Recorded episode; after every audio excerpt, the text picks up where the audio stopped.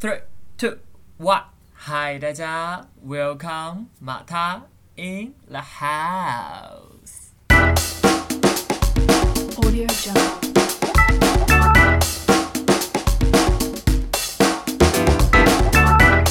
嗨，大家晚上好，没有错，今天呢是一个比较 chill 的气氛，对，然后我今天选了一个比较有节奏感的 BGM 这样子，因为今天要聊的话题没有这么的怎么讲沉重吗？或者是今天不是一些比较心灵风格的话题啦。然后今天这一集是第几集啦？EP 十三了吧，我记得。反正就是到 EP 十五这一季就要结束了，然后我有个话题就是一直蛮想要跟大家分享的，然后刚好前一阵子我就是收到有人那个小额赞助，哎，等一下，我不知道大家知不知道，就是 First Story，就是我现在呃 Podcast 上架的，你们看到的这些集数啊，如果你们打开资讯栏的话，你们是会看到有一个。连接，然后是可以小额赞助我的，没有错。就是如果你经济能力允许的话，就是当然是可以赞助我五十块这样子，就是支持我做这些频道啊，或者是 podcast 什么的啦。当然不是一定啦，不过就是我就是前一阵子收到了一个好朋友的小额赞助，然后他就是说他，呃，就是他就跟我讲一些话之后，他就说他想要知道说我平常是怎么就是去做时间管理的。或者是他很好奇说为什么我可以就是同时间做那么多事情？那我的老实说，其实我是今年后半年，或者是今年二零二零年，真的是事情是有一点点，我觉得我排的有点紧啊，就是有点超出负荷。我今年的情况就是我嗯是有两份实习嘛，然后两份实习是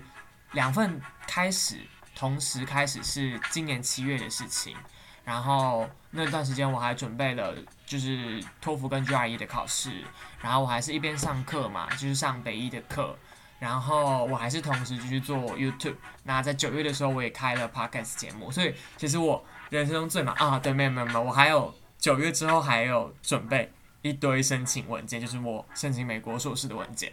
所以其实今年九月到十二月真的是我个人觉得可能是。呃，二十二十一岁以来吗？最忙碌，然后很巅峰的一个时期，这样子。那其实这段日子，我就是当然还是有研发出自己一套时间管理法啦。所以我今天其实就是想来跟大家聊聊说我的呃时间管理的模式，或者是进行的方式是什么。因为其实我 YouTube 之前大概今年初吧，忘记了，反正我记得我有做一支呃，我觉得好像是分享五个我时间管理的观念的影片。但我后来回去看那些影片，我觉得，呃，那时候用的东西，我觉得讲的东西有一点点为基础啦，然后可能就是那时候到现在，我还是有一些变化，所以我今天就是要来跟大家分享，说我有点像是时间管理法的二点零这样子。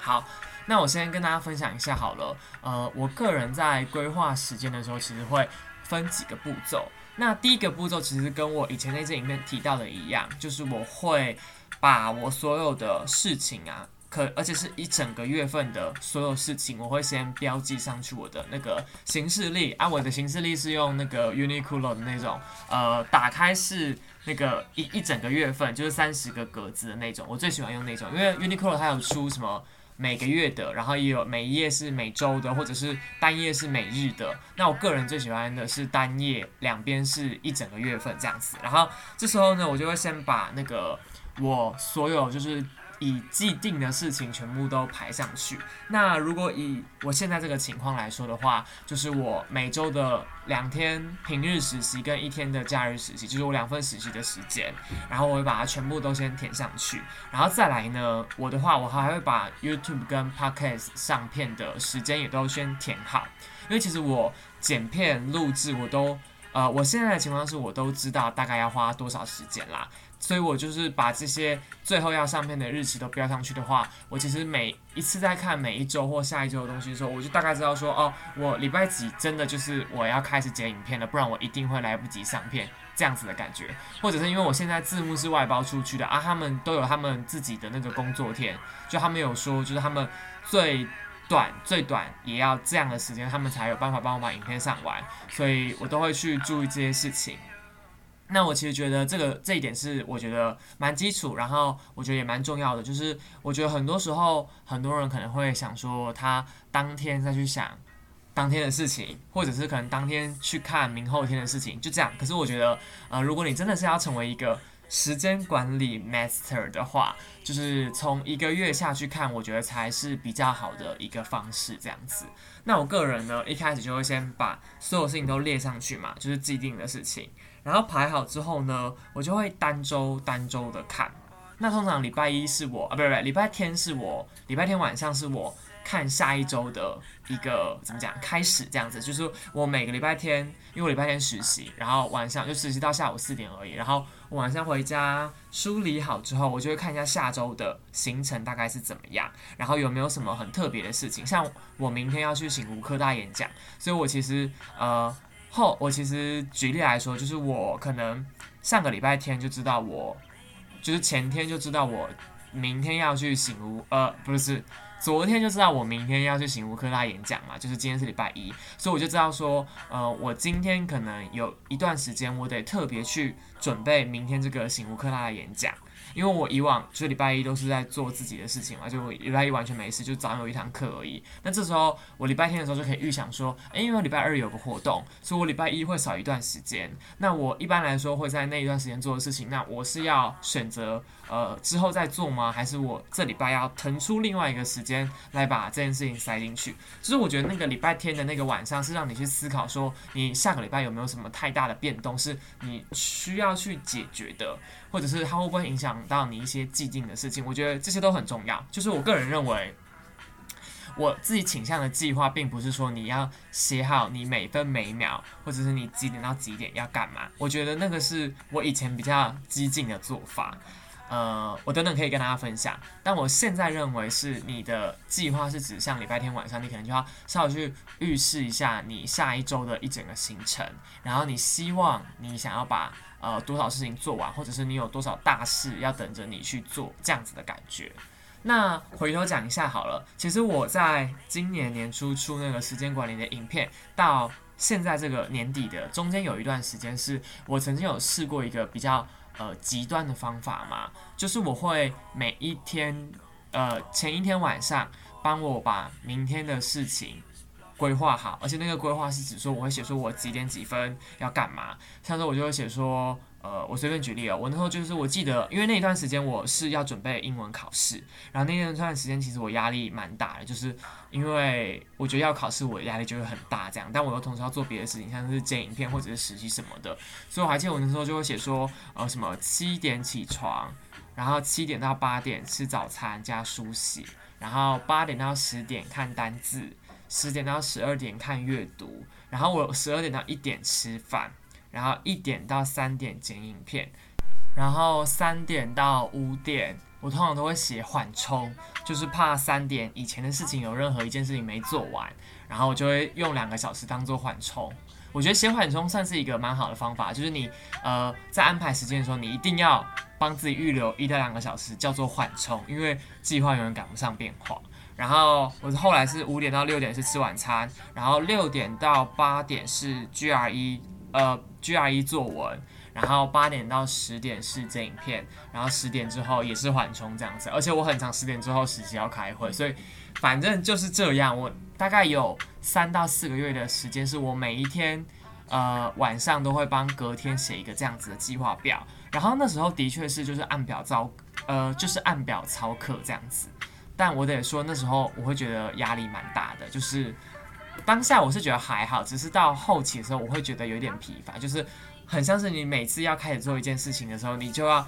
赶快认真做，然后你就会很担心说这件事情能不能在两个小时内做完，因为我通常做一件事情的单位就是两个小时啦，我觉得我不太能就是连续可能三个小时、四个小时都做同一件事情。那我那时候其实就是因为实在是要准备考试，又要怎么做影片，又要实习，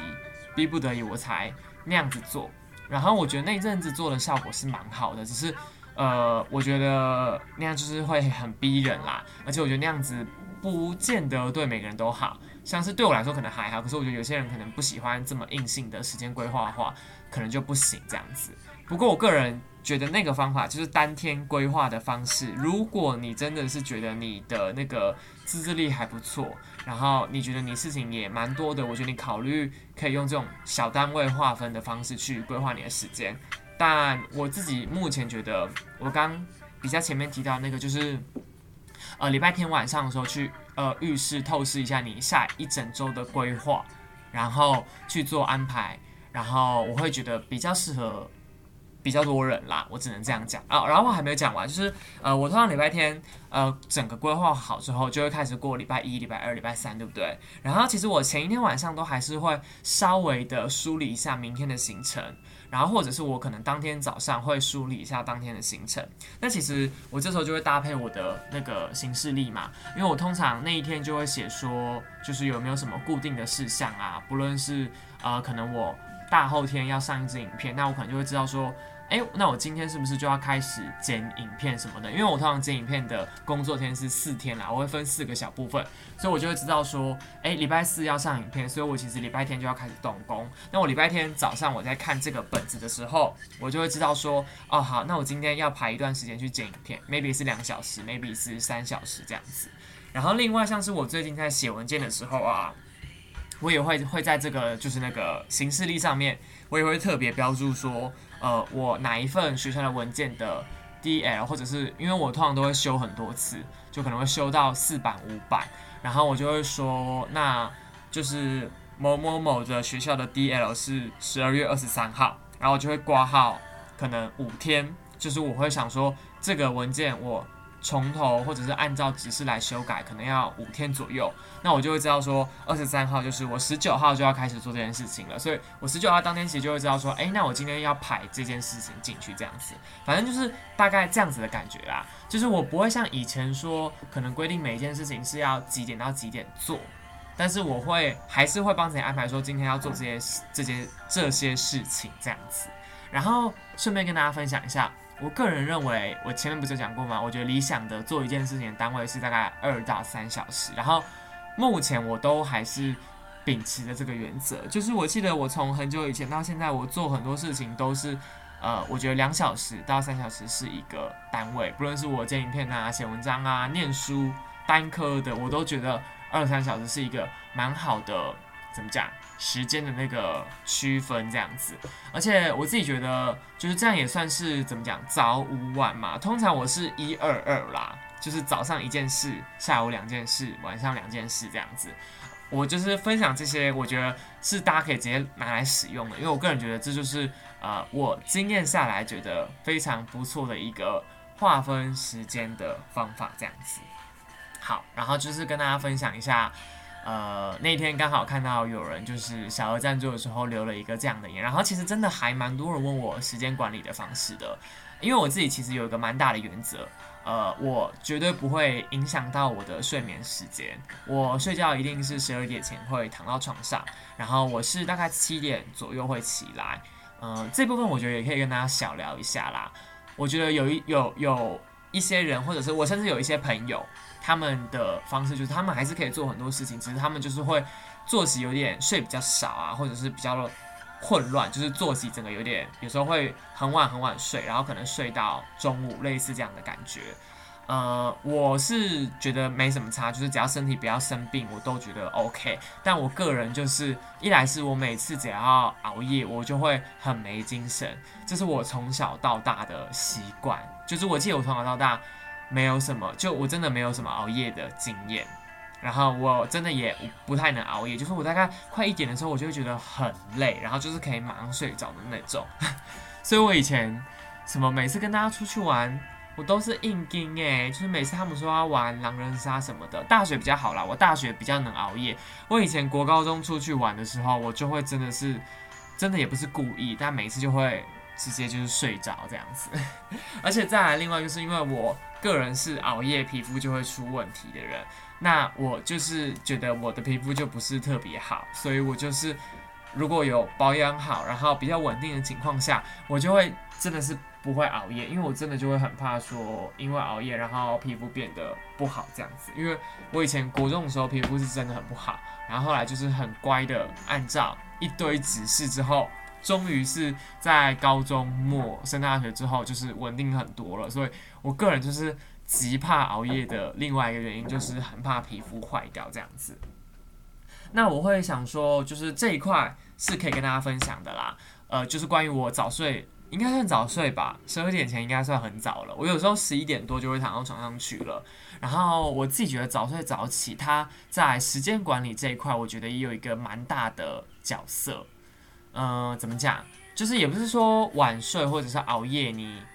就是时间管理就是不好。没有，我个人会认为说，反正就是你有在一定的时间内。做好的话，然后你的事情做好的情况下，身心灵的状况也没有太差，我都觉得那叫时间管理好。但因为对我来说，我只要熬夜晚睡，就是会身心灵状况很差嘛，所以对我来说，我觉得符合我标准的情况就是早睡早起，然后这样就有办法，就是把所有事情都做得很好。那我自己觉得早睡早起，有些人会觉得，就你懂吗？就是如果我今天就在跟一群朋友说我早睡早起，他们都会觉得，哈。怎么可能？就是哪有大学生在早睡早起的？然后我其实以前大一也不是这样，我大一也是就是会，呃，不会熬夜，但是也都会睡得很晚。然后我不知道大家会不会这样哎，就是我个人是那种，就是如果今天睡很晚，然后就是可能睡到我现在大概睡到十点，我起床就会很生气。我就会想说，我的一整天已经快过一半了，然后我已经浪费了一堆时间都没有做事，然后这时候我真的会就是极度的对自己很不满，而且就是会觉得很哦这样。我不知道，我觉得是因为我可能大三的时候事情比较多的时候，就是会真的会觉得睡觉是很浪费时间这样子，所以我那时候就是会觉得说，呃，晚起对我来说就是那个心情上面的那个。不愉悦是真的会影响到我一整天做事的整个状况，所以我是因为这样子才转到比较早起，就是可能七点多起来，八点起，八点其实已经是我平常最晚最晚的起床时间了。然后，呃，我不知道大家对早起这个想法是有怎么样的一个感觉啦，但我得说，就是我在已经习惯早起的这应该起码有一年半了吧，我三三。三上就开始是早起的情况了，然后我得说，我个人认为早起真的对你你整个身体心灵的一个状况是极有帮助的，真的是我得讲，我觉得是非常有帮助的，就是呃那种就是你早起，你不一定要跟我一样早起就是狂做事，而是你有一个闲情逸致吃早餐，然后。划个手机，就像你到课堂前，就是你不是每一天，因为我大一、大二的时候，即便住宿舍，我早九的课或者是早十的课都还可以很赶，就是迟到五分钟、十分钟，然后进教室之后，就是早餐要边吃边上课、抄笔记什么的那样的状况。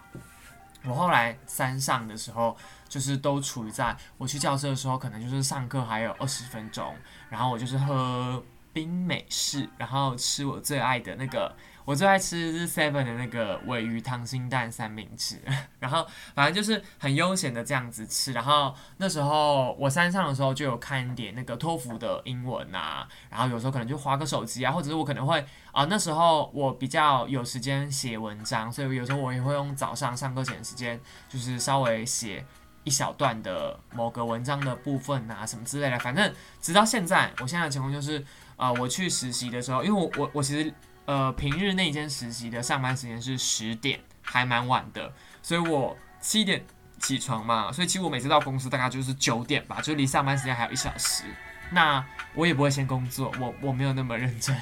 就是我会有时候会就是反正就是会买好早餐，然后九点的时候我们公司的办公室就开了，然后我就会进去啊。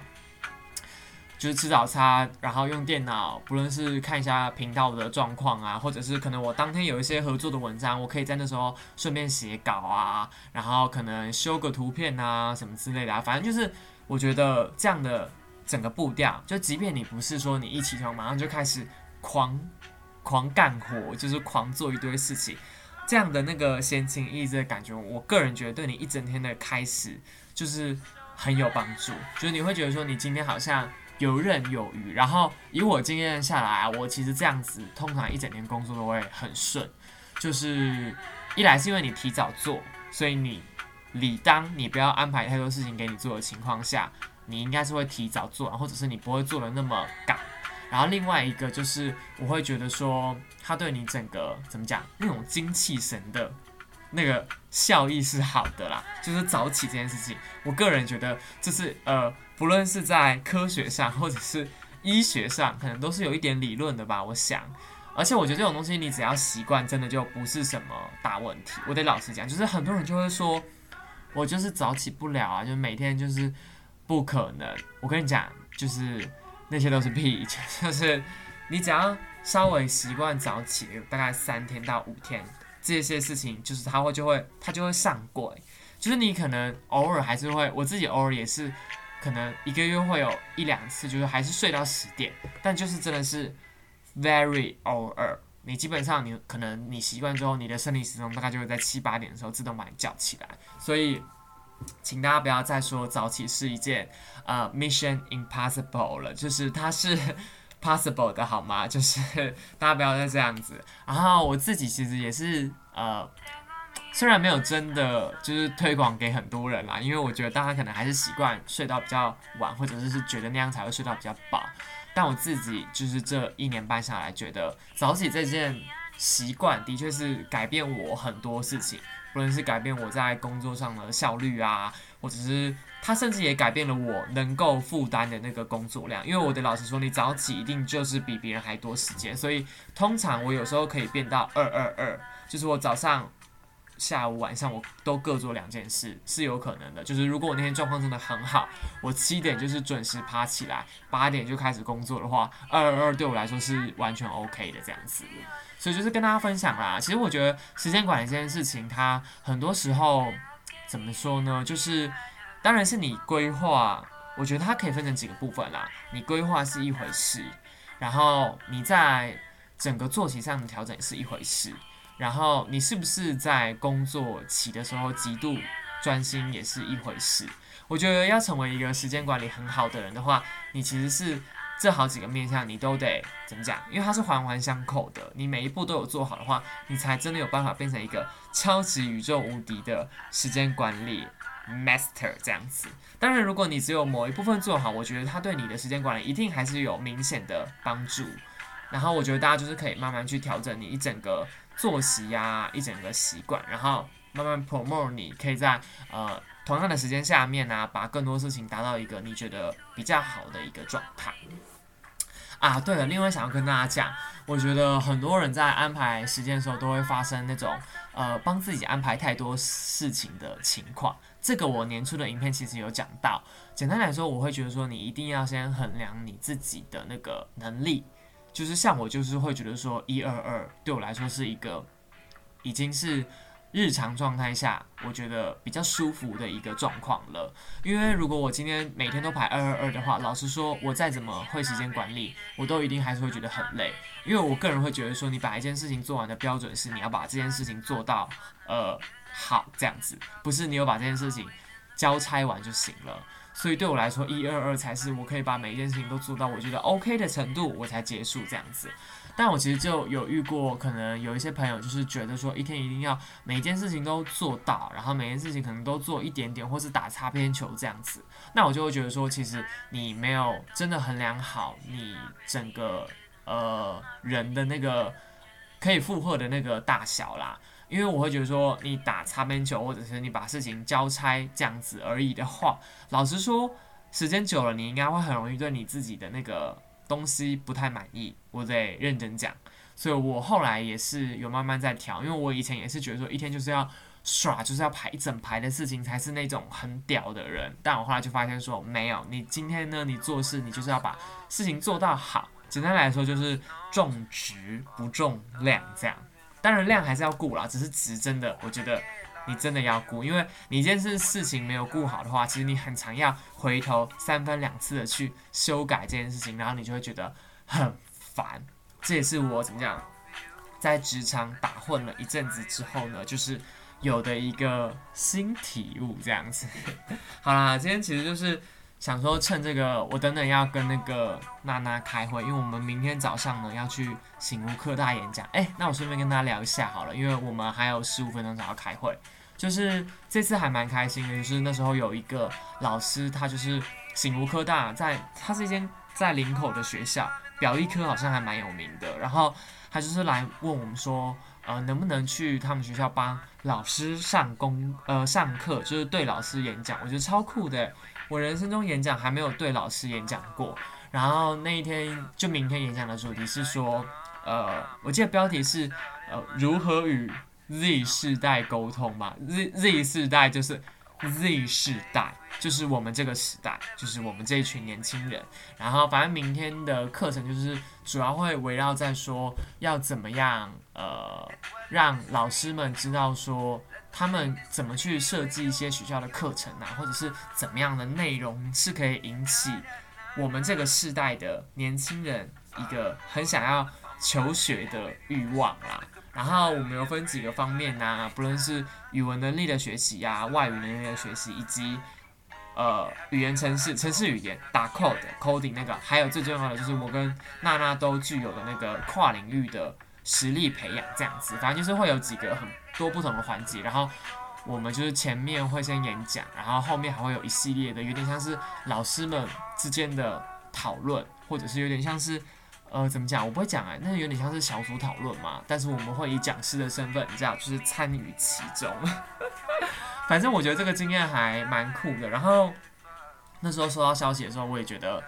蛮生气的。其实每次收到演讲的讯息都是来的很突然，就是某可能每次都是有时候是我在忙一些别的事情或者划手机的时候，突然收收到信这样子。之前也是这样。然后我会觉得这些经验都蛮值得就收藏的吧。这个演讲我们其实也准备了一阵子了。我记得我是现在是十二月十四号，我记得我是去个月去年呃不是不是上个月收到那个老师来信这样子，然后后来就是三番两次的开会啊，然后啊每次演讲都要做 PPT，我觉得做 PPT 超累的。我就想说，我最近已经做那么多 PPT 了，然后每次要做演讲 PPT，因为老实说，我每次都觉得是不是内容都差不多，但是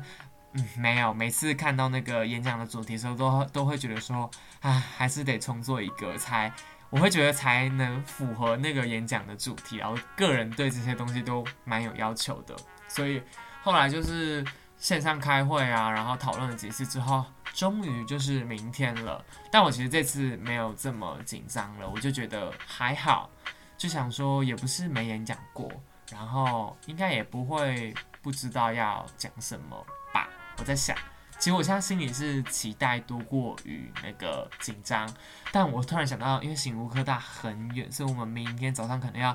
可能要六点就起床，然后我要化妆，然后七点可能就要出门了，因为我记得我好像九点半要到吧，唉，所以我等等可能跟娜最后捋完稿之后，我就要去睡觉稿了。好啦，反正现在就是这样子。突然想要跟大家聊一下我的时间管理。那今天应该是 podcast 的倒数第二集了吧？然后二零二零还剩两周就要结束了，不知道大家今年的新年新希望有没有达成？我的话，哎，再跟大家聊一下，就是我的话，其实我今年的新希望三个都没达成，然后但三个其实其实都有过五十 percent，然后有一些其实快达成了，但我就是觉得它还不算真的达成，然后感觉今年也是来不及达成了。那其实这是我蛮认真定新年新希望的一年，所以我也会想说，至少有过五十 percent 对我来说已经有到那个标准了。然后明年应该也会定一个很认真的三个新年新希望这样子。今年的确是一个动荡很多的一年，然后我觉得对世界来说的影响当然是不好，但老实说，我觉得今年也让我有蛮多时间去思考一下，就是尤其是今年很需要思考，毕竟我要毕业了，所以我觉得今年的这个疫情啊，它一定是坏的一面多过于好的一面。不过不论是怎么样，我觉得我都还是蛮珍惜这样的日子的，就是至少我们现在台湾是幸福的。好啦，反正就这样子。然后今天的 podcast 节目就到这边。那大家呢收听的完节目，记得呢就是要给我节目五颗评价，五颗星评价，然后可以留言说你希望听到的主题啊，希望请的嘉宾。然后现在呢就是 Spotify 啊、KKBox 都可以把我的节目转贴到 IG 的现实动态。所以如果你有转贴到的话，记得标记我的 IG。好称赞 point 九二，然后就是可以跟我分享你听完节目的感想啊，然后我也会好好回复你的。那差不多就到这边，今天的 podcast 节目就到这边啦，那我们就下一支，呃，不是，我们就下一期节目见了，大家拜拜。